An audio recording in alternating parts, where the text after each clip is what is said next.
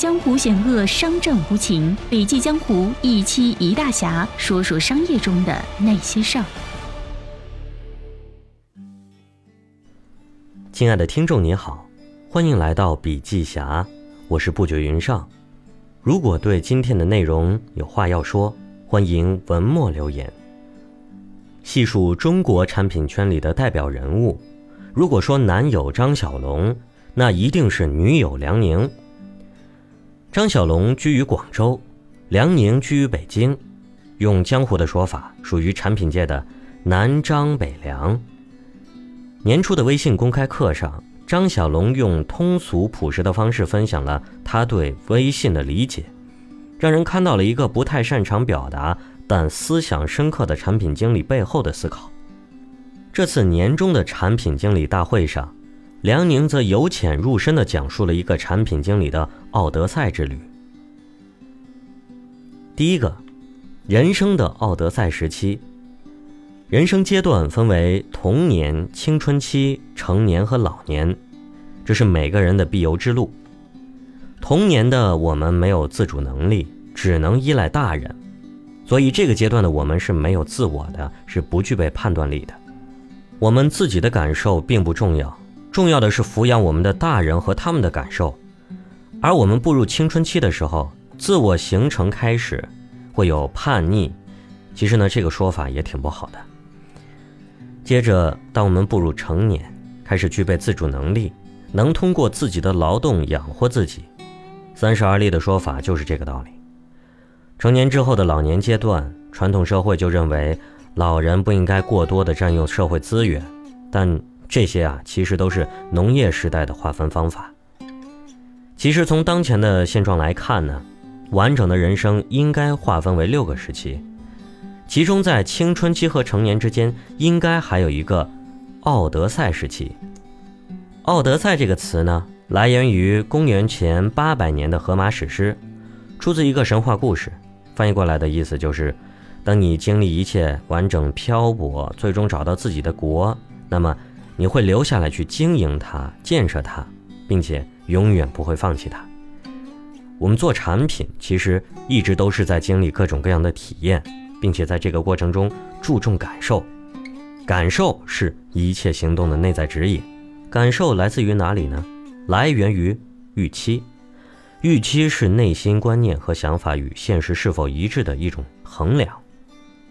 所以，当我们走出青春期，进入生理上的成年期后，我们需要工作，需要成家，需要进入一个稳定的状态。如果这个阶段我们不够稳定，则会受到来自外界的指责。这其实就是一种过时的农业时代的思维模式，而这种思维模式呢，定义了很多人的人生模式。所以啊，现代的西方社会学家才会把奥德赛时期写到完整的人生阶段里。奥德赛时期指的是后二十几岁、三十岁出头的年轻人。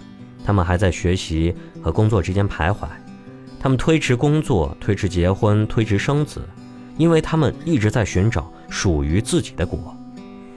其实，现在在北上广深一线城市的年轻人呢，绝大多数都处于自己的人生阶段的奥德赛时期。很多大学生或者研究生毕业后，大概也就是二十出头。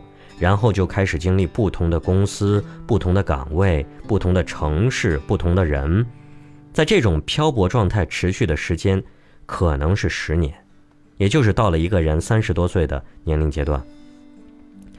而有很多公司对员工的年龄歧视就是三十五岁，所以很多招聘启事中会要求年龄在三十五岁以下。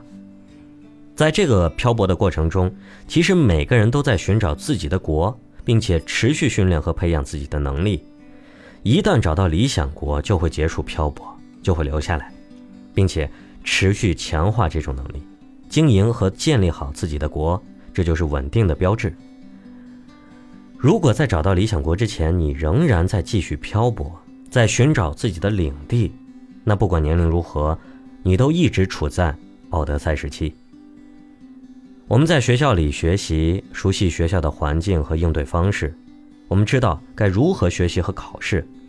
一旦离开学校，进入职场，离开这个熟悉的战场，我们就会开始一段新的寻找自己理想国之旅。在一次新的漂泊旅程里，从一枚小白开始，去学习新的能力，去探索自己理想国在何处，不断历练，不断尝试，最终找到自己理想国并成为国王。这就是我们每个人在人生阶段中不断重复的从小白到国王的故事。那么，在从小白到国王的过程中，有三项能力是特别重要的，分别是判断能力、增长能力、关系能力。增长能力呢？我们先来看看增长能力，如何设计你的增长系统，打造你的增长飞轮呢？在这个功利的时代，如果用简单粗暴的方式来衡量增长，可以把增长和赚钱用同一个说法。赚钱的方式有两种，一种是劳动致富，一种是做出正确的选择。劳动致富的观念在农业时代就已经有了，没什么好解释的。而什么叫做做出正确的决定呢？其实呢，这一点我们从小都没有刻意去学习过，因为中国的传统教育观念就是听话，就是服从。教育的目的是把你变成普通人，也就是说。你接受了良好的教育，你才不会对社会做出危害，才能为社会做出贡献。而有效的、持续的增长，需要你做出正确的决定。如果单看我们个体，可能差异性会比较大，但是看那些大公司，其实也是一样的道理。拿京东和阿里做举例，这两家以电商起家的公司都是2014年在美国上市的，到今年已经五年了。这两家公司发生了哪些变化呢？京东在二零一四年就是一家物流体验非常好的电商公司。五年过去了，京东的增长体现在品类扩充和市场覆盖上。只要时间推移，就可以持续扩充品类，就可以持续覆盖更多的地区和人群。也就是说，京东建立一个增长模式，然后在这个增长模式里持续做好管理，并增强自身能力。这。一直是一种劳动致富的模式。再看过去五年的阿里，是不是变化已经非常巨大了？其实，二零一四年的阿里已经是一个巨大的组织和经济体了，但在这些年里，它仍然能像舞龙一样演化出不同的增长。这靠的是什么？是劳动致富模式吗？是每年努力种庄稼，然后多收一点，少吃一点，然后明年继续种庄稼吗？显然不是。它靠的是做出正确的决定。再看看美团，二零一四年的美团刚刚结束了千团大战，那时候的日单量才一百万。后来呢，和大众点评合并，并开始尝试进入新的领域。到今天，美团的日单量已经超过了两千万单。这种增长靠的是持续在团购领域的劳动致富模式吗？显然不是的，靠的是做出正确的决定。才有了后来的美团外卖以及各种围绕生活服务的新业务。如果美团一直在它的初期建立增长模式里，以劳动致富模式做增长，那么今天美团还只是一家小公司。对于我们个人来讲也是一样的，我们努力工作，增强技能，然后跳槽到另外一家公司，收入有个百分比的涨幅，这始终是处于劳动致富模式下的增长。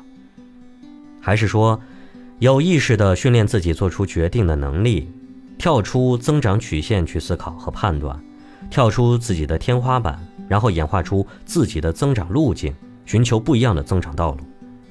这是一个非常值得持续讨论和思考的话题。时间有限，今天就到这里了。剩下的判断能力和关系能力，可以进入笔记侠阅读原文。今天的分享就到这里了，感谢您的收听，我们下期见。